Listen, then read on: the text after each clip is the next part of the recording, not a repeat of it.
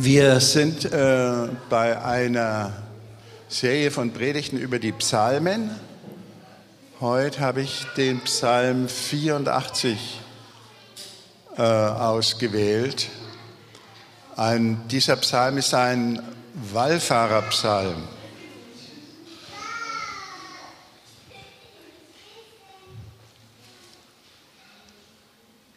Wir werden ihn gleich gemeinsam sprechen wenn ihr wollt. Äh, aber vorher noch einige Worte zu Wallfahrten. Als Protestanten haben wir keine große Beziehung zu Wallfahrten. Äh, aber das hat sich in den letzten Zeiten geändert. Äh, die Jakobswallfahrt ist sehr berühmt geworden durch den Kerkeling, vor allem hier in Deutschland. Ich bin mal kurz weg. Ich weiß nicht, wer das Buch gelesen hat. Irgendwie hat er ein, ein Erlebnis mit Gott gehabt auf dieser Wallfahrt, aber ich habe nicht genau herausgebracht, was das war. Aber vielleicht kann man das auch gar nicht beschreiben. Ich persönlich habe eigentlich schon immer ein Verhältnis äh, zu Wallfahrten gehabt, weil mein Vater war Pfarrer an der Kirche St. Jakob in Augsburg und die Stadt Augsburg hat im Mittelalter ein Pilgerhaus unterhalten für die Jakobspilger, die nach Santiago in Compostela gewallfahrtet sind. Und deswegen habe ich da schon immer irgendwie was mitgekriegt, St. Jakob und Wallfahrten. Und mein großer Wunsch war, ich will auch einmal nach Santiago kommen. Und dann ist es uns gelungen, 1987, da waren wir mal kurz weg mit dem Auto. Wir haben erstaunliche Erlebnisse gehabt und haben uns von Gott geleitet gefühlt, obwohl wir nicht gelaufen sind. Aber Ich wollte euch jetzt bitten, dass ihr euch vorstellt, ihr seid Wallfahrer. Bei der Jakobswallfahrt war das ja so, äh, bevor sie die Pilger am Ziel waren, kam so eine in fünf Kilometer Entfernung so eine Anhöhe. Äh, unten am Berg hat man sich die Füße noch gewaschen und dann sind die Pilger da hinaufgerannt auf diese Anhöhe und wer oben war, ist der König äh, der Wallfahrer genannt worden, für ihre Gruppe natürlich nur. Einige Familiennamen Roi oder Leroy in Französischen leiten sich davon ab. Ähm, und dann äh, ist, wenn sie oben angekommen sind nach dem Wettlauf, da ist eine große Freude ausgebrochen. Äh, die Pilger nannten diesen Ort äh, Berg der Freude oder meine Freude, Mon Joie, französisch. Und das war sicher ein großes Erlebnis. Wir müssen ja einfach mal bedenken, die waren tagelang, wochenlang unterwegs. Und jetzt können wir uns vielleicht und, und äh, haben viele Strapazen hinter sich gebracht. Und jetzt können wir ungefähr ermessen, was, was das bedeutet hat, wenn Sie zum ersten Mal die Kathedrale von Compostela gesehen haben. Jetzt schauen wir die mal an.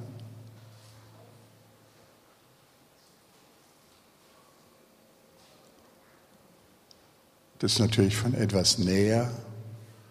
Es sind keine fünf Kilometer, aber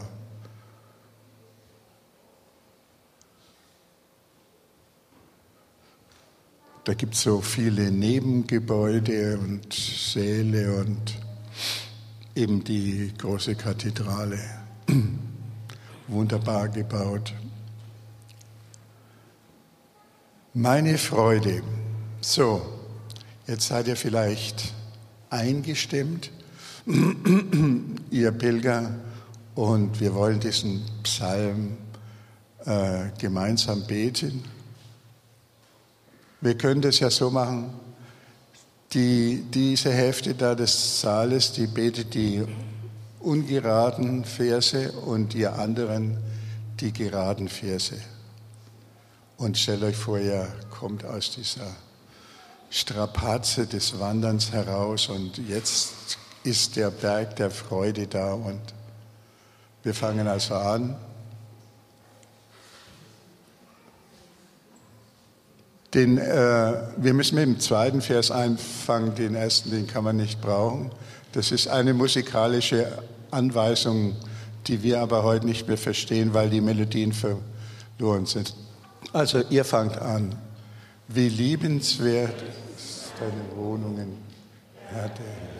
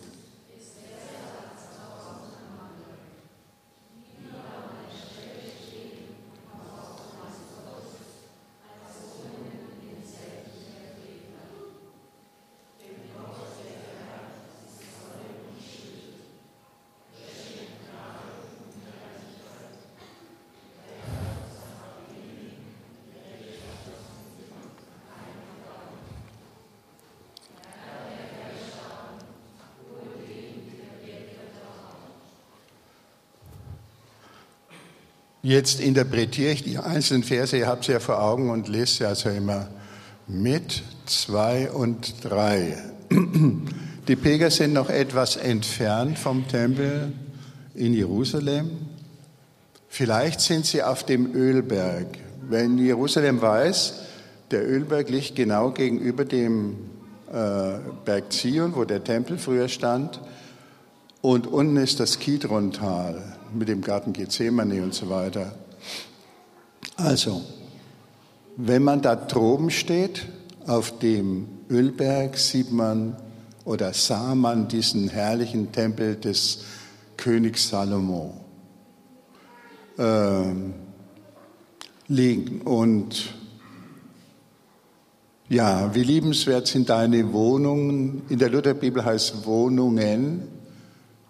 Äh, das sind so viele Gebäude, deswegen, aber hier ist sowieso Singular, ist ein ganzer Gebäudekomplex, äh, Wohnung des Herrn der Herrscher. Meine Seele verzehrt sich in Sehnsucht nach dem Tempel des Herrn. Äh, die Pilger haben, die waren wahrscheinlich öfter dort. Das ist ja nicht so weit, das Land ist nicht so groß. Man kann in drei, vier Tagen, also von den äußersten Grenzen bis nach Jerusalem kommen. Äh, trotzdem war es eine Strapaze. Ihr könnt euch auch mal vorstellen, Katholiken sind früher immer nach Gößweinstein gelaufen, äh, einmal im Jahr. Also die, die Pilger hatten diese Gebäude schon vor Augen und sie hörten äh, sie erinnerten sich an die herrliche Musik, die äh, von den Leviten gemacht wurde, an die wunderbaren Gottesdienste, äh, an die Opfer, die in den Vorhöfen und dem Opferaltar gebracht wurde. Das war also da haben sie das ganze Jahr davon gezehrt und jetzt waren sie also unterwegs und haben das wieder gesehen und die ganze Freude ist wieder aufgekommen. Vers 4. Jetzt sind sie schon näher am Tempel, jetzt können sie schon Einzelheiten erkennen. Sie sehen, dass da Nester von Sperlingen sind und Schwalbennester.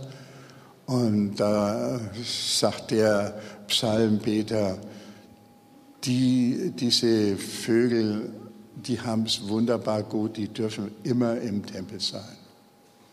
Wir sagen ja auch manchmal, wenn es besonders schön ist oder aufregend, ich möchte ein Mäuschen sein. Nicht? So, in dem ich möchte eigentlich immer da sein, das ist so schön.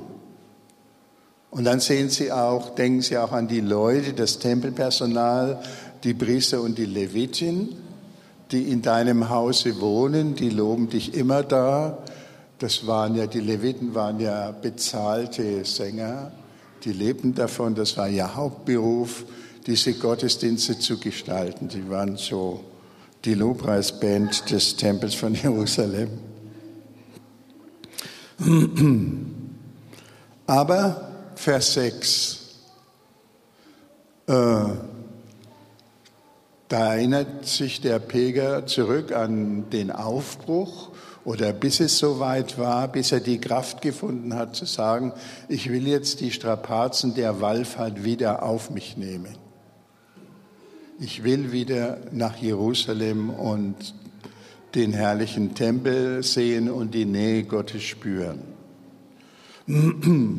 Vers 7, da mussten sie durch ein trostloses Tal, das Barkertal, äh, laufen.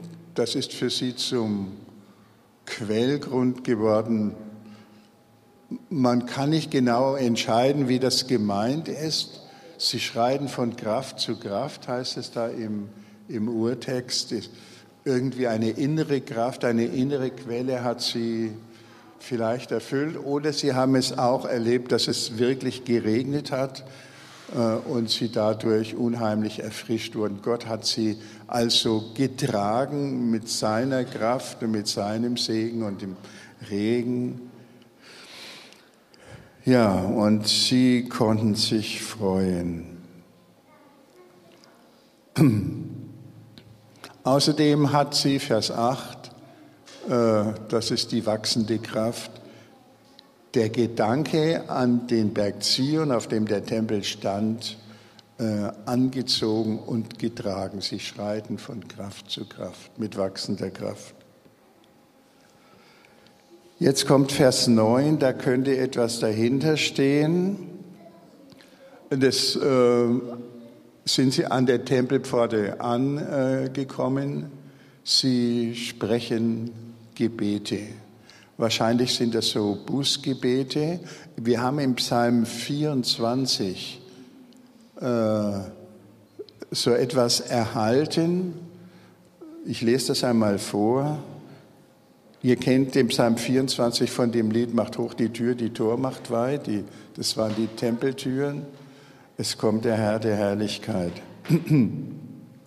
äh, Wahrscheinlich war das so eine Art Torliturgie. Da äh, ist ein Pilgerzug angekommen, die Tore waren noch geschlossen und da heißt es, wer darf hinaufziehen zu dem Berg des Herrn? Wer darf stehen an seiner heiligen Stätte? Wer darfst du da überhaupt rein? du unvollkommener Mensch. Und die Priester vom Tempeltor haben geantwortet, wer reine Hände hat und ein lauteres Herz, wer nicht betrügt und keinen Meineid schwört, er wird Segen empfangen vom Herrn, Heil vom Gott, seinem Helfer. Wahrscheinlich ist ihnen da die Sünde vergeben worden. Äh, wer sich schwer versündigt hat, dürfte überhaupt nicht rein. Das sind jetzt die, die Frevler, die draußen bleiben. Die Pilger haben es geschafft, sie dürfen rein und sie sind gereinigt, sie dürfen die Nähe Gottes spüren. Äh, es geht eigentlich nicht so sehr um die, um die Gebäude. Ein einziger Tag in den Vorhöfen deines Heiligtums ist besser als tausend andere. Lieber an der Schwelle stehen im Haus Gottes, als wohnen in den Zelten der Frevler. Die Frevler dürfen nicht rein.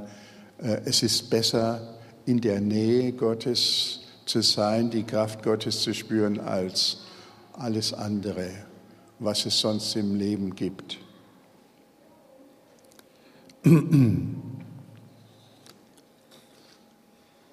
Der Herr ist Sonne und Schild.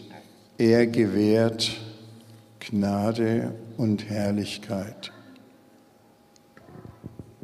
Das waren also die Gefühle der Pilger und ihr könnt euch die Freude vorstellen, die sie erfüllt haben, hat, wenn sie da am Ziel ihrer Wallfahrt gestanden sind.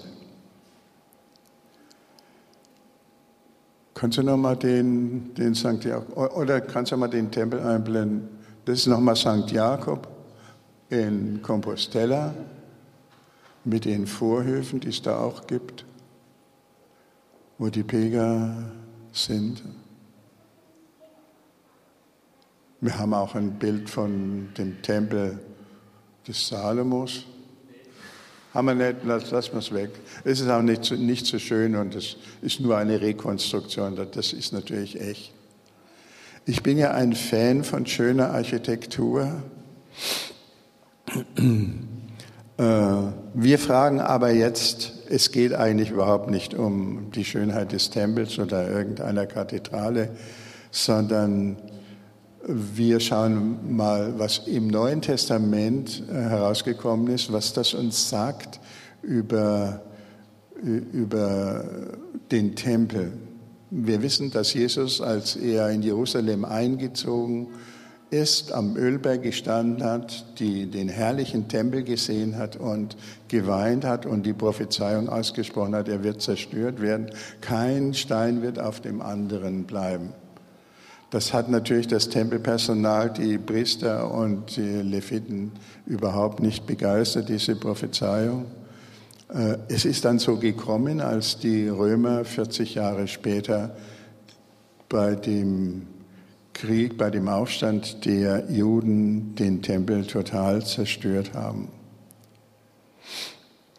Äh, jetzt hätte man denken können, dass die Juden oder auch die Christen, die sich ja auch am Anfang in den Vorhöfen des, des Tempels versammelt hatten, in den Hallen, äh, dass deren Glaube eine, ja, ein Bruch bekommen hätte. Das war überhaupt nicht so. Auch die Juden, für die der Tempel das höchste Heiligtum war und die immer noch darauf warten, dass das vielleicht wiederhergestellt wird, haben das verschmerzt.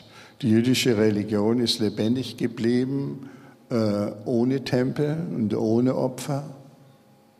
Und wir Christen haben von Anfang an überhaupt keine äh, tiefere Beziehung gehabt. Die Apostel haben das umgedeutet. Äh, jetzt schauen wir in den Epheserbrief in Kapitel 2. Da steht, sagt der Apostel, ihr seid auf das Fundament der Apostel und Propheten gebaut. Der Schlussstein ist Jesus Christus selbst.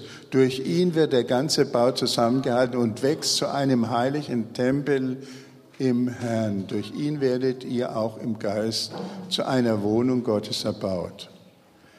Das denken wir, so dürfen wir Christen denken. Gott will in uns wohnen.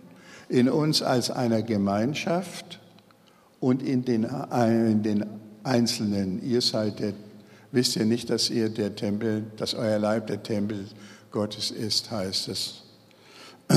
Und ich denke, darauf kommt es an. Gott wird, will uns zu einem Tempel bauen, jeden Einzelnen und uns gemeinsam als Gemeinde und die Christen in der ganzen Welt überhaupt. Er will in uns wohnen. Dieser Gedanke ist in der evangelischen Kirche nicht so arg verbreitet. Sein mehr mystischer Gedanke kommt im Neuen Testament immer wieder vor, wenn der Apostel Paulus spricht, in Christus sein oder Christus in, in mir. Ich lebe doch nicht, ich lebe, sondern Christus lebt in mir. Das ist äh, eine ganz starke Aussage. Und ich denke, wir sollen das äh, einmal mehr bedenken, dass wir der Tempel Gottes sind. Und es auf Gebäude, wie schön sie auch immer sein mögen, äh, nicht so sehr ankommt. Wenn man jetzt in die Kirchengeschichte hineinschaut, dann äh, ist ja das Christentum erst im Jahre 311 offiziell vom Kaiser Konstantin genehmigt worden durch das Toleranzedikt in Mailand. Die, Kirche, die Christenheit hat äh, 250 äh, Jahre ohne Kirchengebäude gelebt. Und das eigentliche Geheimnis ihres Wachstums war eben, dass Christus in ihren Herzen gewohnt hat und dass er die Menschen verändert hat. Und dazu braucht es keine Gebäude. Wenn man natürlich Gebäude haben kann, ist das auch schön, aber es ist nicht notwendig. Äh, einer hat einmal gesagt, das äh, größte Wachstum der Christenheit war in diesen ersten Jahrhunderten ohne Kirchen und ist jetzt in Ostasien. Äh, unglaublich viele Leute werden Christen. Wir haben das schon öfter gehört in China mit der Karin Anrich berichtet ja auch immer wieder darüber, was da los ist. Das ist irgendwo, können wir das nur mit Staunen und Bewunderung sehen und eigentlich mit ein bisschen Trauer, dass das bei uns nicht so ist. Schauen wir noch in das letzte, in das letzte Buch der Bibel, der Offenbarung. Im 21. Kapitel, da sah ich einen neuen Himmel, eine neue Erde, denn der erste Himmel und die erste Erde sind vergangen. Ich sah die heilige Stadt, das neue Jerusalem, von Gott her aus dem Himmel herabkommen. Sie war bereit wie eine Braut, die sich für ihren Mann geschmückt hat. Ich hörte eine laute Stimme vom Thron her rufen, seht die Wohnung Gottes bei den Menschen. Er wird in ihrer Mitte wohnen, sie werden sein Volk sein und er selbst, Gott, wird mit ihnen sein. Und dann später im Vers 22 heißt es, einen Tempel sah ich nicht in der Stadt, denn der Herr, ihr Gott, der Herrscher über die ganze Schöpfung, ist ihr Tempel, er und das Lamm. Das, was uns erwartet in der Zukunft, ist die Gegenwart Gottes bei den Erlösten. Äh, und da, da heißt es dann auch noch, Gott wird abwischen alle Tränen in der, aus ihren Augen und der Tod wird nicht mehr sein, noch Leid und Geschrei wird mehr sein. Das Erste ist vergangen. Das, Das dürfen wir erwarten. Gott wird bei uns sein und wir bei ihm. Und er wird alles erfüllen und alles, was daran gestört hat, jetzt in dieser Welt, Leid und Ungerechtigkeit oder was es sonst gibt, das wird vorbei sein.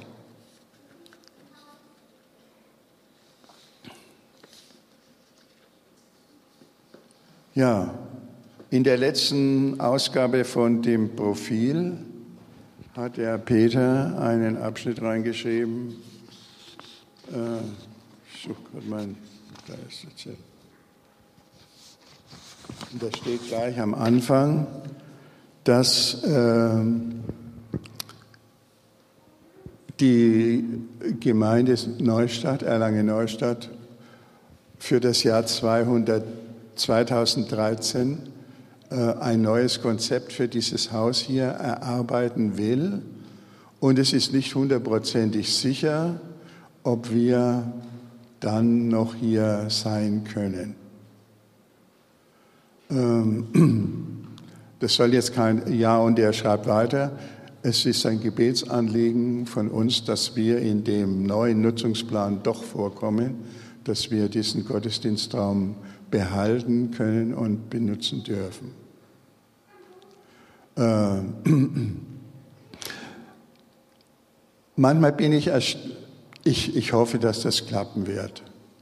Es hat äh, im Laufe der Zeit einige wunderbare äh, Dinge gegeben mit diesem Haus. Äh, das ist total renoviert worden. Äh, auch, auch unten die Räume sind sehr schön gemacht worden. Ich habe mir immer heimlich gedacht, das machen sie für uns, ohne es zu wissen. Die, die Kirchenleitung und so weiter oder die Neustädter Gemeinde, die von der Kirche dafür Geld bekommen hat da waren ja erhebliche Millionenbeträge notwendig, um zum Beispiel das Dach wieder herzurichten und so weiter. Jetzt ist es also sehr schön und ich denke, wir sind zu Recht hier. Und deswegen will ich euch etwas erzählen äh, von der Geschichte dieses Hauses. Ich habe da drüben auch äh, Merkblätter aufgelegt. Das war schon mal im Profil gestanden. Wer eins haben will, er kann es sich nachher mitnehmen. Jetzt erzähle ich euch von diesem Haus hier. Das ist eine Kirche gewesen. Äh, die ist die sogenannte deutsch reformierte Kirche. Ihr wisst ja, im Jahr 1685 hat Ludwig XIV. das Edikt von Nantes aufgehoben, das den Protestanten in Frankreich äh, Sicherheit gewährt hat. Und damals sind dann viele protestantische Franzosen, die sogenannten Hugenotten, äh, aus Frankreich weggegangen. Ein Teil ist auch zu uns nach Erlangen gekommen. Der Markgraf, der evangelisch-lutherisch war, der hat ihnen hier Asyl gewährt und ihnen eine Kirche gebaut, die Hugenottenkirche am Hugenottenplatz. Mit den äh, reformierten Franzosen sind auch äh, andere reformierte Deutsche hergekommen. Die waren zuerst zusammengeschlossen, die benutzten gemeinsam die Hugenottenkirche. Die Franzosen hatten natürlich auf Französisch ihre Gottesdienste, die Deutschen auf Deutsch. Aber das war dann irgendwo schwierig, das immer äh, abzustimmen. Und dann haben die deutschen Reformierten sich hier am Rande der Stadt, wie man hier sieht, das sind so lauter so kleine Häuschen, aber eine Sandwüste hier, wie am Exerzierplatz. Äh, da haben sie also ihre, eine Kirche gebaut. Die hat keinen Turm. Äh, Gibt es zwei Gründe. Einmal der Markgraf hatte zwar versprochen, einen Turm zu spenden, hat aber nicht getan. Und andere Leute sagen, die äh, Statik sei schlecht gewesen. Also kein Turm. Irgendein Kind, ich weiß nicht, hat neulich gesagt, das ist die kopflose Kirche hier. äh, zu seinen Eltern. Äh, so ist es äh, geblieben. Äußerlich ist sie, wenn man sie mit der Altstädter äh, Neustädter oder reformierten Kirche, Hugenottenkirche vergleicht, am schönsten. Die, aber wie gesagt, ohne Turm, die war eben auch die Kirche der armen Leute, die mussten das alles selber finanzieren, genauso wie wir uns als Gemeinde selber finanzieren, von der Landeskirche keinen Pfennig kriegen obwohl viele von uns Kirchensteuern zahlen. Aber das ist nicht das Wichtigste. Wir können auch, äh, auch das alleine bewerkstelligen. Ja, die, Evangel die deutsch reformierte Gemeinde, die, die Reformierten haben dann zum, um 1800 haben die Franzosen alle Deutsch gesprochen, das heißt ihre Nachkommen. Und dann haben sie nur noch in der Hugenottenkirche äh, Gottesdienste. Nein, das stimmt nicht. Dann haben sie, äh, zwei Gemeinden gehabt nebeneinander, die dann später vereint wurden. Im Jahr 1817 ist ein äh, reformierter Pfarrer, der hieß Christian Kraft, hier nach Erlangen gekommen. Der hat äh, irgendein Bekehrungserlebnis gehabt, er hat zum lebendigen Glauben gefunden und ab 1822 das volle Evangelium mit der Mitte in Jesus Christus und der Erlösung durch ihn verkündigt. Und das hat nach der trockenen Zeit der Aufklärung hier eine ungeheure Wirkung gehabt. Und der Christian Kraft war an dieser Kirche Pfarrer. Zeigst du mal das Innere? Das ist hier die Kirche. Ihr müsst euch also die Zwischendecke wegdenken, die ist erst Anfang der 50er Jahre hier eingezogen worden. Und äh, so war das bis 1950. Und in dieser Kirche hat der Christian Kraft Erweckung gepredigt. Die Erlanger, vor allem äh, Universitätsangehörigen, die Theologiestudenten sind hierher gelaufen. Der äh, junge Wilhelm Löhe kam aus Fürth, war, hat Theologie angefangen und geriet in diese Vorlesung vom Christian Kraft und war total erschüttert und hat sich, äh, ja, das hat ihn so beeinflusst äh, für sein ganzes Leben, das hat er auch zugegeben. Später hat er das Luthertum wieder sehr herausgekehrt und die Unterschiede zwischen lutherisch und reformiert äh, betont. Aber er hat nie abgestritten, dass der Christian Kraft ihn äh, entscheidend beeinflusst hat. Äh, ein Professor hat einmal gesagt, damals gab es in Erlangen 500 Studenten, 400 waren Theologiestudenten und die restlichen 100 waren auch bekehrt. Um das zu unterstreichen, äh, einer der wichtigsten Mitarbeiter vom Christian Kraft war der Professor von Raume, von Raumerstraße kennt er, der war Mineraloge an der Universität und äh, hat hier unge, äh, ungeheuer gewirkt. Äh, unter den Studenten hat äh, Bibelstunden gehalten und so weiter und Hauskreise geleitet. Dann hat der Christian Kraft auch Mission und Bibelverbreitung begonnen und die Jugendstätte Puckenhof hier die geht auf diese Erweckungszeit zurück. Und also aus ganz Deutschland kamen die Theologiestudenten, die das trockene Brot des Rationalismus nicht mehr mochten. Der Dekan von Erlangen war sehr dagegen. Der hat sich also gegen den Christian Kraft gestellt und die Erweckung, aber der konnte sie nicht aufhalten. Äh, von den Schülern von Christian Kraft, die sind dann zum Teil Professoren hier gewesen. Der Johann Christian äh, Konrad von Hofmann, von Hofmannstraße kennt er, ne?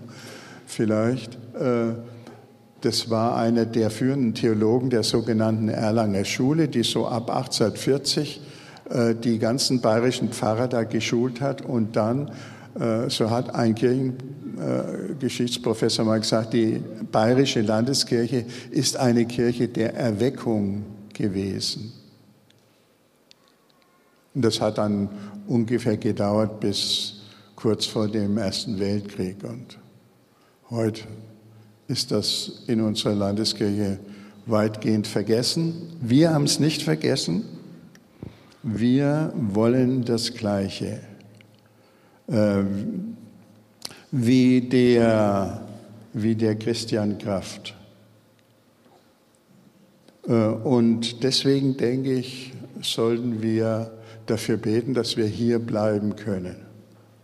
Über dieses Jahr 2013 hinaus, äh, weil äh, wir durch dieses Gebäude erinnert werden können an die ähm, Geschichte und den Auftrag, den wir auch haben.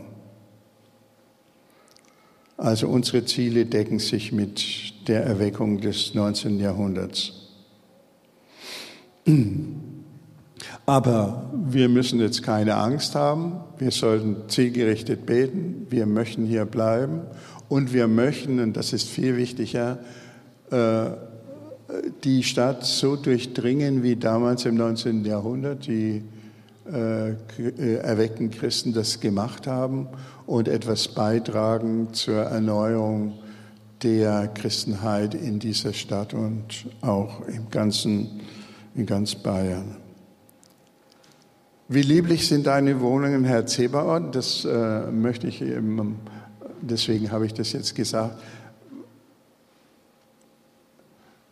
Wie, wenn ich hierher gehe, dann denke ich immer an das und ihr hoffentlich jetzt auch, was da alles ausgegangen ist an Guten, an Segen. Wenn man sich vorstellt, der Löwe wäre ein rationalistischer Pfarrer gewesen, was gäbe es in Bayern nicht? Also der hat dann Mission, innere Mission und äh, äußere Mission und liturgisches und so weiter. Hat er, der hat die ganze Kirche zum Blühen gebracht. Sonst sähe es hier so aus wie in manchen Teilen die evangelische Kirche in Norddeutschland, wo, wie zum Beispiel in Schleswig-Holstein, wo man, wo sie irgendwo am Verschwinden ist. Was Gott will, ist, dass wir Tempel des Heiligen Geistes sind. Wo das spürbar wird, wird die Kraft Gottes jetzt schon ausstrahlen. Und äh, wir sind aufgerufen, Christus in unseren Herzen wohnen zu lassen und durch uns äh, wirken zu lassen. Und das ist auch der Sinn des Abendmahls. Christus kommt in uns, damit er in uns wohnt und wirkt durch seinen Heiligen Geist. Ähm, Der Heilige Geist schenkt Friede, Freude und äh, Sanftmut und viele andere schöne Dinge. Eine Kirche wird attraktiv, wenn sie Tempel Gottes ist. Wenn ihr jetzt fragt, was mache ich jetzt mit dem 34. Psalm, äh, dann denkt daran, wenn man den anschaut, das eigentliche Ziel ist ja gar nicht das Gebäude sondern das eigentliche Ziel der Pilger war damals schon gewesen, die Nähe und die Kraft Gottes zu spüren. Und das hat sie so erfüllt und das hat sie gefreut. Und dazu sind wir auch aufgerufen. Das ist ein unvergängliches Anliegen, bis wir einmal da sind, wo die Offenbarung gesagt hat, äh, Gott wird bei ihnen wohnen, sie werden sein Volk sein und Gott wird mit ihnen sein und dann braucht Gott keine Kirchen und keine Tempel mehr. Amen.